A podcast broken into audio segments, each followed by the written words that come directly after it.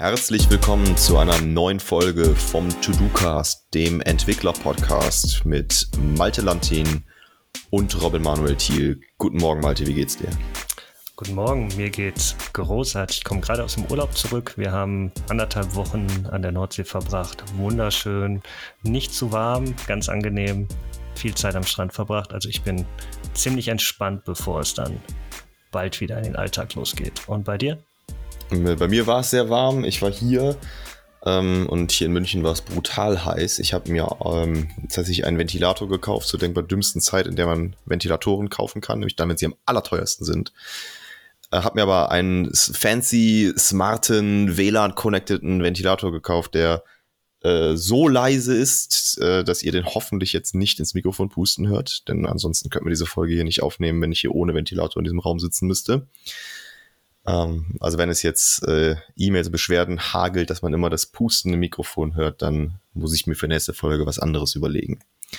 E-Mails sind aber schon ein äh, gutes Stichwort. Wir haben nämlich jede Menge Feedback zur letzten Folge bekommen und wollten uns dafür nochmal ganz herzlich bedanken und auch äh, um Entschuldigung bitten, dass das diesmal ein bisschen dauert, bis wir auf die Mails antworten. Wir haben ganz fest vor, auf jede E-Mail äh, zu antworten, äh, aber das dauert noch eine kleine Weile. Haben aber schönes Feedback ähm, zur letzten Folge bekommen, wo es um das Thema Code Coverage ging. Und da vielleicht noch ein paar Sachen, äh, noch einen kleinen äh, Nachtrag zu, die, äh, zu, dieser Folge, bevor wir in das heutige Thema einsteigen. Und zwar haben wir ja ganz viel äh, darüber gesprochen, dass wie man halt Code Coverage trackt und ähm, euch halt gefragt, ob ihr das bereits einsetzt, dass man das auch über Zeit hinweg trackt, um so ein bisschen so einen Trend festzustellen. Und da hat Mark zum Beispiel auf LinkedIn geschrieben, dass er Sonar Cloud äh, benutzt in seinem Team. Ähm, da kann man dann scheinbar regelmäßig äh, die Code Coverage Results hinposten und die erstellen dann äh, entsprechenden Graphen. Und Alex hat geschrieben, ähm, dass GitLab wohl auch ein, so ein Tracking Overtime eingebaut hat und das GitLab ähnlich wie Azure DevOps, worüber wir ja auch in dieser Folge dann gesprochen hatten, ähm, quasi das Thema Code Coverage schon eingebaut hat und dass man auch dort das Ganze über Zeit sich anzeigen lassen kann. Also wer da nach einem entsprechenden Tool sucht, kann er vielleicht das Feedback da von unseren Hörerinnen und Hörern auch nochmal aufnehmen.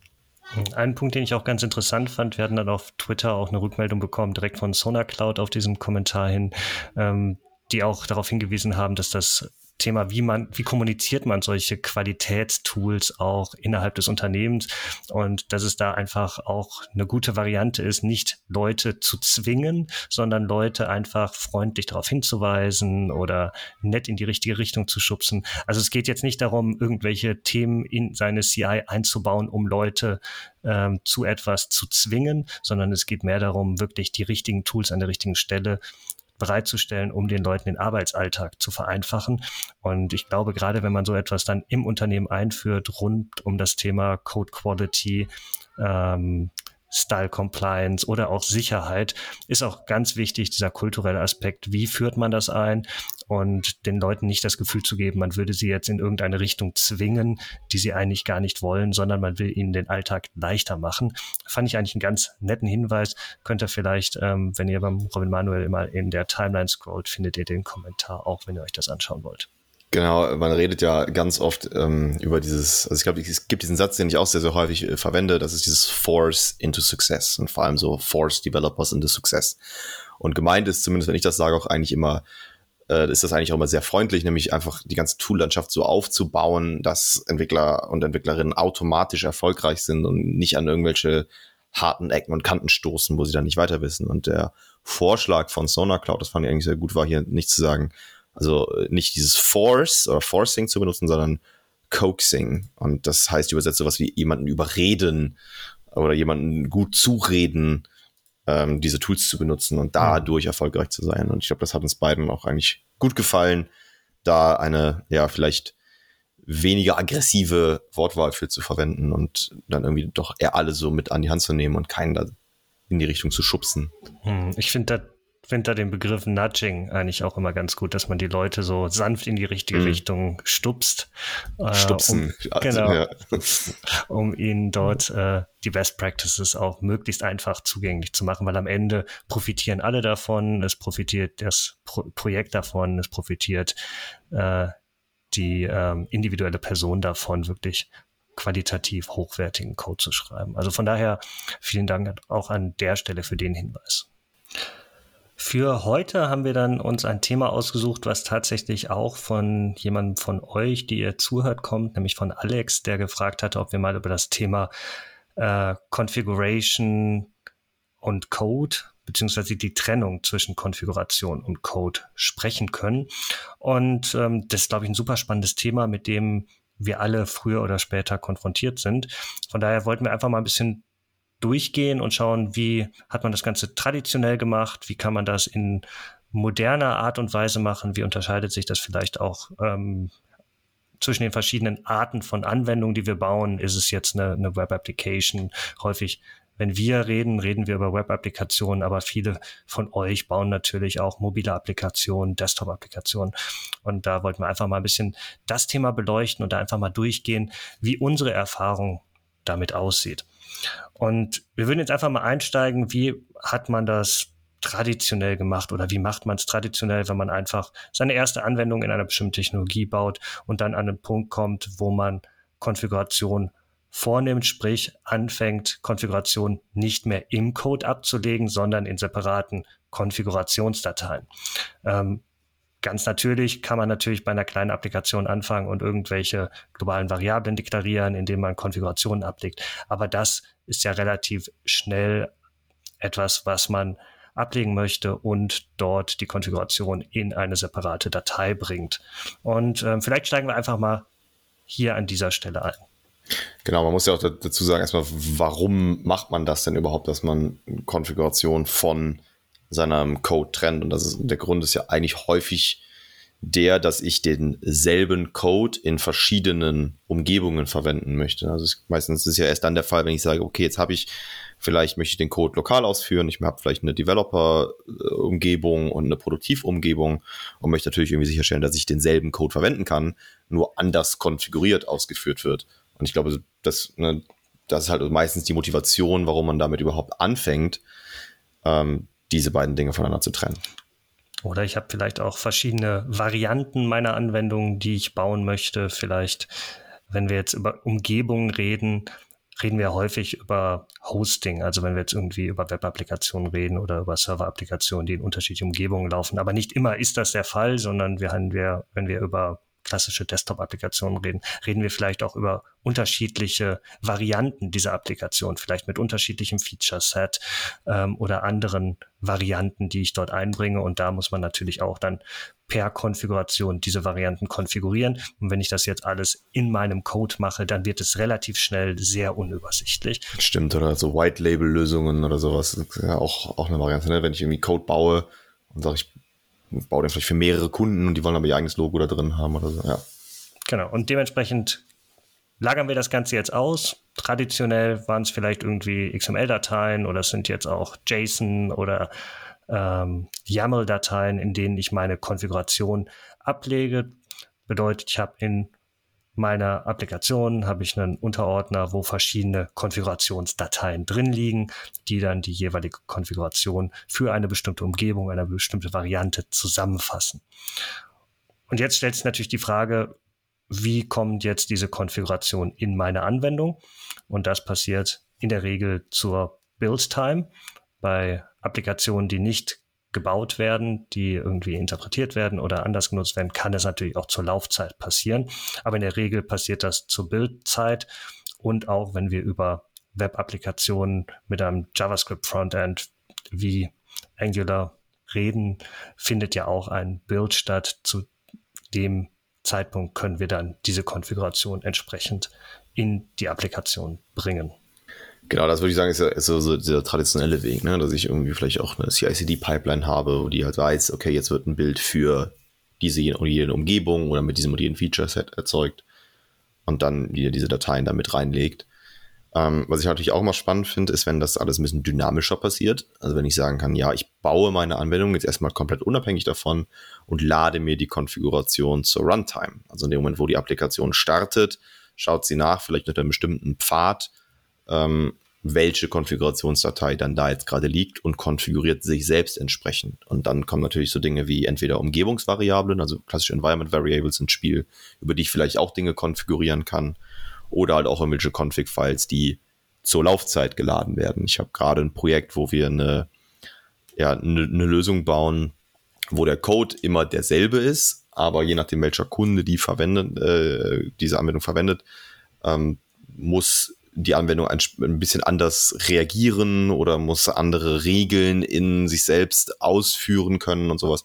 Und die wollen wir eigentlich alle über eine, in dem Fall eine YAML-Datei beschreiben können, diese Regeln, ohne dass sich die Anwendung an sich aber ändern muss. Also die Anwendung kommt bei uns jetzt einfach in einem Docker-Container daher und dem wird eine Konfigurationsdatei reingemountet, die dann wirklich zur Laufzeit, oder besser zur Startup-Zeit einmal eingelesen wird und sich die Anwendung dann selbst mehr oder weniger konfiguriert. Hm. Da kann man natürlich auch Fehler machen. Ich habe äh, vor kurzem war ich mit einer Applikation in Kontakt, wo die Konfiguration von einem externen Server geladen wurde, der dann aus ohne dass wir jetzt ins Detail gehen, aus unterschiedlichen Gründen nicht verfügbar war, beziehungsweise die Konfigurationsdatei war nicht verfügbar, was dazu geführt hat, dass die Anwendung nicht mehr nutzbar war, weil zur Laufzeit die Konfiguration geladen wurde von einem externen System, war nicht verfügbar, Anwendung hat nicht mehr gestartet. War natürlich für die User dieser Anwendung sehr frustrierend und äh, für den Hersteller dieser Anwendung entsprechend Stress, ähm, dieses System auch wieder zum Laufen zu kriegen. Da sollte man natürlich darauf achten, dass das Ganze in einer Art und Weise gebaut wird, dass es auch zuverlässig bereitgestellt wird. Und insbesondere, wenn man nicht die Kontrolle über alle Teilsysteme hat, muss man da extrem vorsichtig sein, weil es könnte natürlich sein, dass meine Anwendung auf einem System ausgeführt wird, was vielleicht bestimmte Einschränkungen im Netzwerkzugriff hat, im Internetzugriff, je nachdem, wo die Konfiguration dann herkommt. Und umso weniger Kontrolle ich über das Gesamtsystem habe, umso vorsichtiger muss ich natürlich sein, beziehungsweise umso komplexer wird die Bereitstellung der Anwendung für die Nutzer letzten Endes, wenn sie auf bestimmte Dinge noch achten müssen, um das Ganze zu konfigurieren. In unserem Fall reden wir ich hatte es vorhin gesagt, häufig über webbasierende Applikationen, wo wir diese Applikationen für andere hosten und bereitstellen. Und da habe ich natürlich die komplette Kontrolle über das System, über die Umgebung, wo das Ganze bereitgestellt wird und habe dementsprechend dort weniger Dinge, die schiefgehen können, weil alles unter meiner Kontrolle ist. Aber sobald ein Teil der Anwendung irgendwo läuft, wo ich nicht mehr die Kontrolle habe, wo es Konfigurationsprobleme geben kann, wenn zum Beispiel das Internet ausfällt oder bestimmte Netzwerk Einschränkungen vorherrschen, dann kann das Ganze natürlich schwierig werden. Genau, deswegen bin ich eigentlich auch ein großer Freund, die Konfiguration sehr nah an meiner Anwendung zu schippen. Also ich persönlich mag es halt eher, wenn ich, wie ich eben gesagt habe, zum Beispiel die Config-Files einfach mounte, dass die meine Applikation halt im Filesystem nachschaut unter einem bestimmten Pfad, wo finde ich denn diese Config?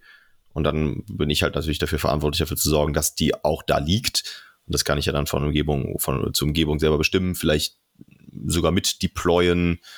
Ähm, aber ich persönlich, ja, bin da auch kein zu großer Fan von irgendwelchen Abhängigkeiten nach extern. Hm. Vielleicht gehen wir nochmal einen Schritt zurück und zu dem Thema ähm, Konfiguration während der Build-Time. Häufig ähm, läuft das ja dann über einen Build-Parameter, den ich übergebe zum Build und dann findet entweder im Hintergrund ein Austausch einer bestimmten Konfigurationsdatei statt oder es wird eine andere Konfigurationsdatei, die ich per, per Parameter übergebe, verwendet statt der Standardkonfiguration. Und auf diese Art und Weise werden dann meine Konfigurationen geladen beziehungsweise in die Anwendung kompiliert. Ich kann natürlich auch hingehen und in einer Konfigurationsdatei egal ob es jetzt irgendwie YAML, JSON oder XML ist, bestimmte Dinge zur Build-Time ersetzen.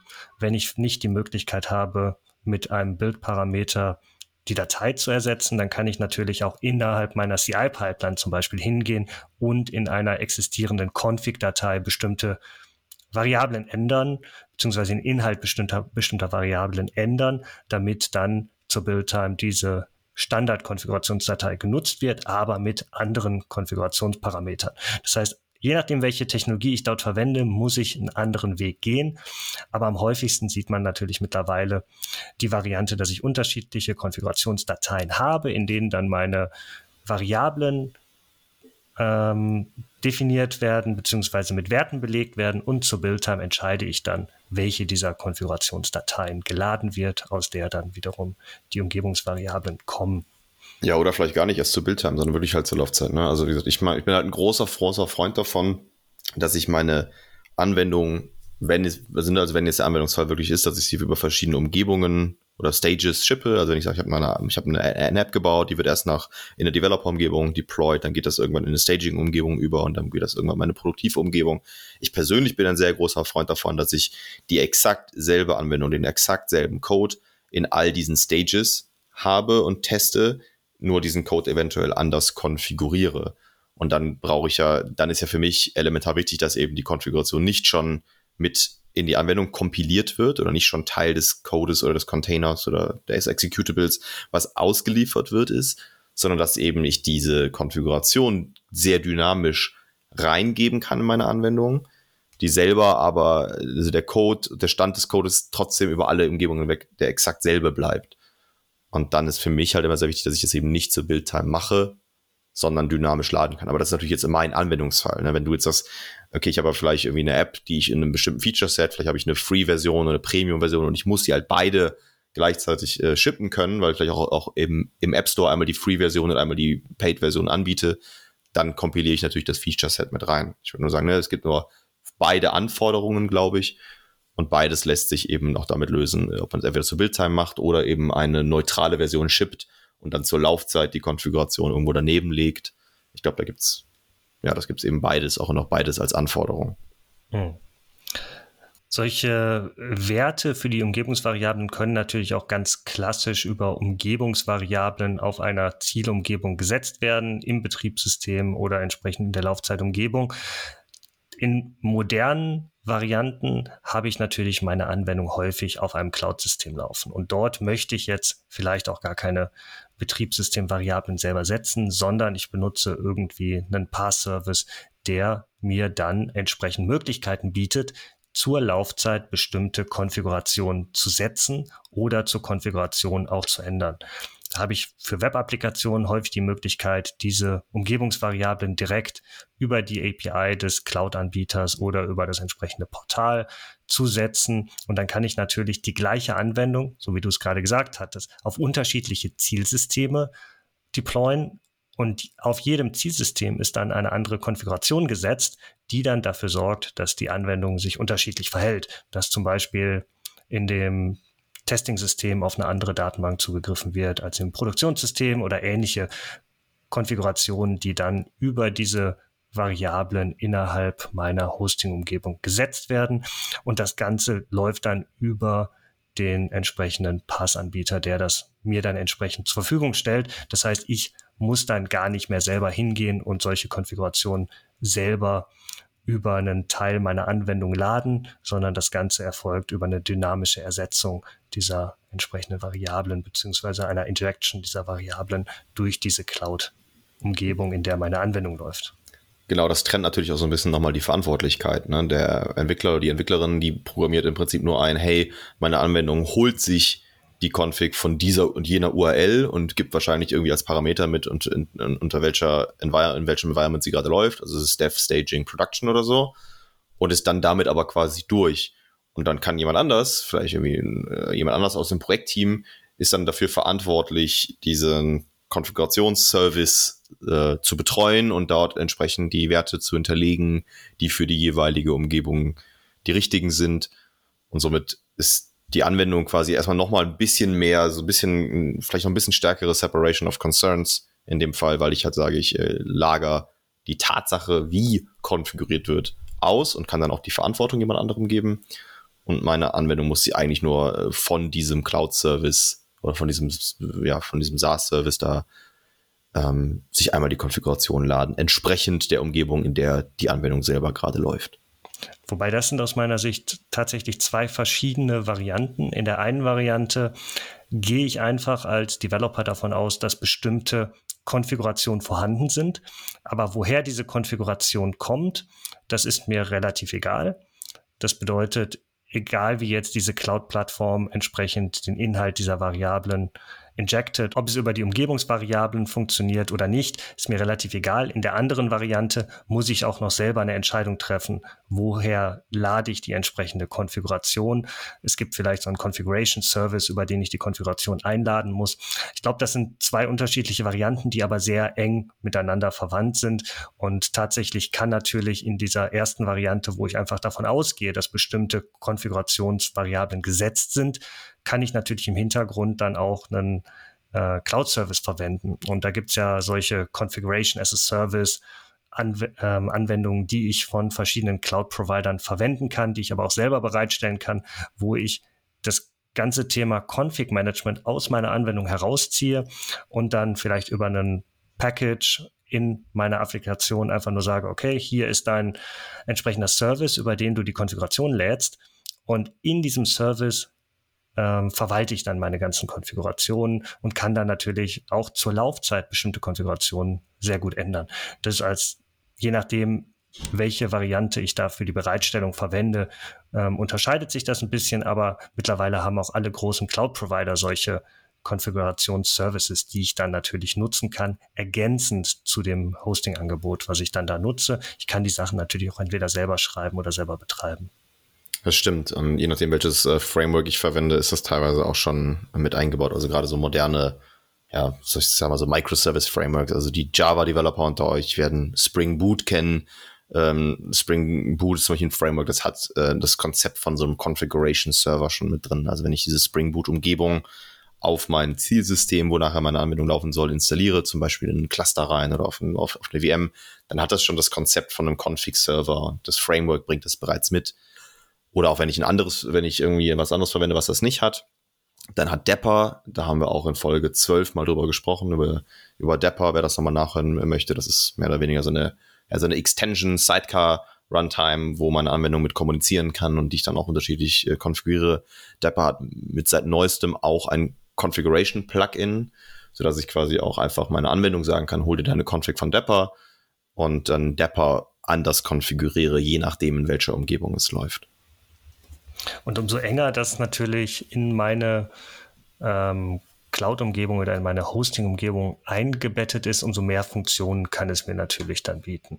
Wenn ich so einen Configuration-Service verwende, der ganz eng in meine Cloud-Plattform oder in meine Bereitstellungsplattform eingebunden ist, kann ich natürlich auch solche Dinge wie bestimmte Deployment-Tiers oder äh, Canary-Releases machen oder ich kann auch AB-Testing direkt über so einen Configuration-Service machen, wenn dieser direkt zum Beispiel mit meinem Load Balancer integriert ist. Dann kann ich dort unterschiedliche Varianten bereitstellen über den Configuration-Service und kann sagen, okay, hier einmal die Konfiguration A, Konfiguration B und der Load Balancer verteilt automatisch die Last äh, auf die unterschiedlichen ähm, Konfigurationen. Das heißt, umso mehr ich das integriere auch in meine Bereitstellungsplattform, diesen Configuration Service, umso mehr Möglichkeiten habe ich.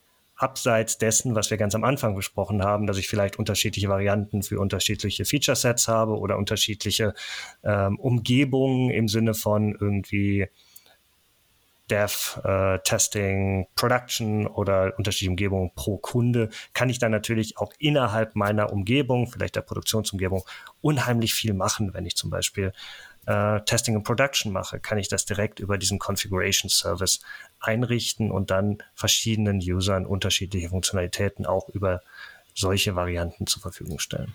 Stimmt, dann fange ich nämlich irgendwann auf einmal auch an, nicht nur meinen Code zu konfigurieren, sondern auch meine ganze Infrastruktur und habe dann ja natürlich noch viel mehr Möglichkeiten, da wirklich fancy Kram zu machen.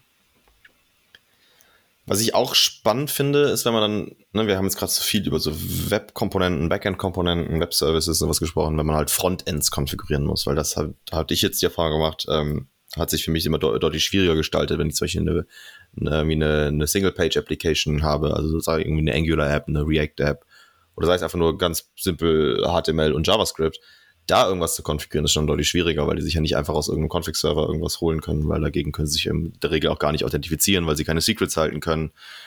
Und das reicht ja schon einfach ganz simpel zu sagen, ich habe meine Web-Anwendung, Frontend, und möchte die einfach einmal ausliefern, möchte aber einfach sagen, dass die, weiß ich nicht, in der Dev-Umgebung sich gegen dev.meine URL.com slash API connected, in der Staging-Umgebung gegen staging.meine URL und in der Prod-Umgebung gegen prod.meine URL verbindet. Wie gebe ich denn alleine sowas schon mit rein? Weil beim Frontend habe ich halt eigentlich nur die Möglichkeit, das ja, drei Varianten davon zu kompilieren und irgendwie zu shippen.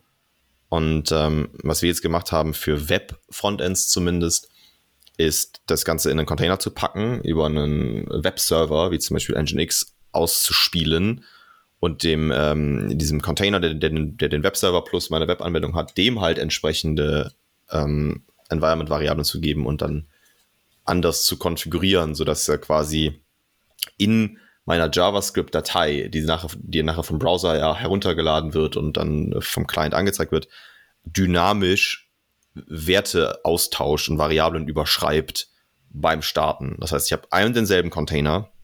Dieser Container beinhaltet meinen Webserver plus meine Webanwendung. Und dann kann ich diesem Container eine Environment-Variable geben, nämlich zum Beispiel meine API-URL.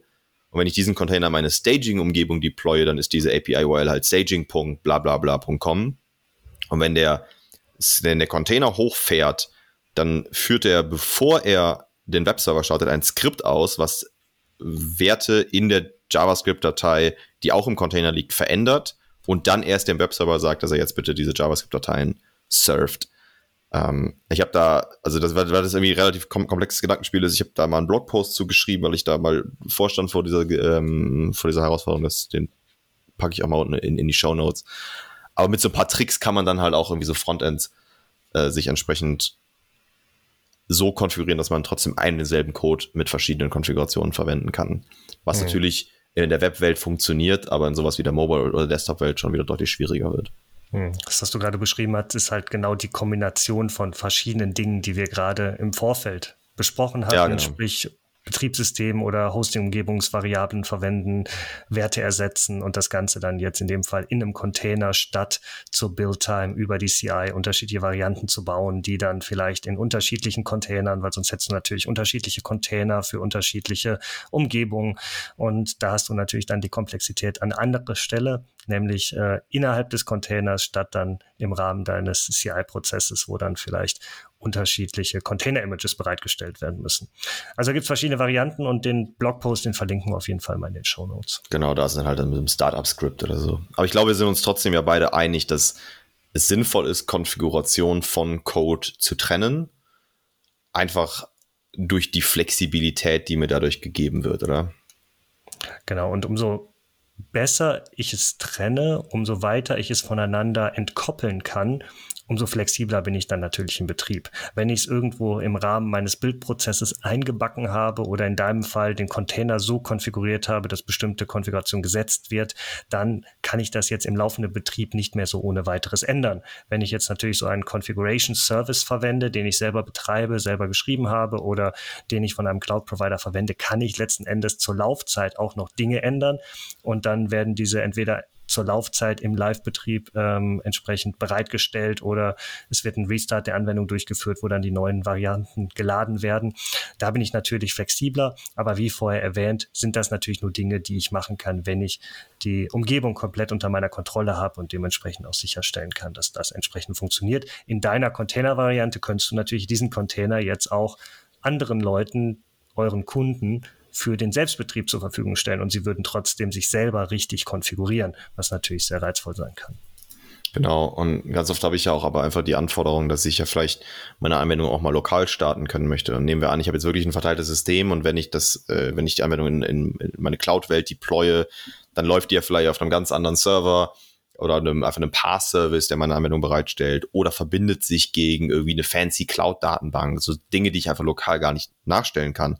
Ich will ja aber trotzdem, äh, sei es fürs Testing oder sei es fürs Development, die Anwendung auch mal lokal äh, testen, äh, starten, dann will ich ja vielleicht sagen, hey, verbinde dich nicht gegen eine fancy Cloud-Datenbank, sondern gegen eine MongoDB, die bei mir lokal läuft. Oder du bist jetzt nicht auf irgendeinem Pass-Service, sondern du läufst halt einfach als Anwendung auf meiner Developer-Maschine. Ähm, dann ist es natürlich sehr reizvoll, da einfach eine andere Konfiguration reingeben zu können für das Szenario lokales Testing oder lokale Entwicklung und dann meine Anwendung wirklich auf ganz anderen, auch auf eine ganz andere ja, Hosting-Umgebung oder Runtime-Umgebung vorzubereiten und mein Code einfach sehr unabhängig davon machen, äh, davon zu machen, wo er gerade läuft und gleichzeitig diese Flexibilität zu haben, die Power der Cloud zu benutzen, wenn ich in der Cloud laufe, aber das Ganze auch auf ein deutlich simpleres Level zu heben, wenn ich lokal laufe. Eine wunderbare Zusammenfassung. Vielen Dank dafür. Ich denke mal, damit haben wir das Thema jetzt ziemlich umfassend beleuchtet. Wir sind nicht ins Detail der einzelnen Varianten reingegangen, weil das natürlich dann sehr technologiespezifisch wird. Ähm, wenn ihr da noch irgendwelche Ideen, Vorschläge habt und sagt, hey, können wir noch mal über eine bestimmte Technologie sprechen, dann schreibt uns das gerne und wenn wir damit Erfahrung haben, können wir da natürlich noch mal näher drauf eingehen. Ansonsten wie immer der Aufruf, meldet euch gerne mit Ideen und Feedback bei uns zurück. Das funktioniert mittlerweile sehr gut. Viele von euch haben uns geschrieben über die letzten Wochen. Da weiterhin gerne E-Mail schreiben oder uns über Twitter oder LinkedIn kontaktieren und natürlich auch weiterhin die Möglichkeit, uns Reviews und Bewertungen auf den bekannten Podcast-Plattformen zu geben.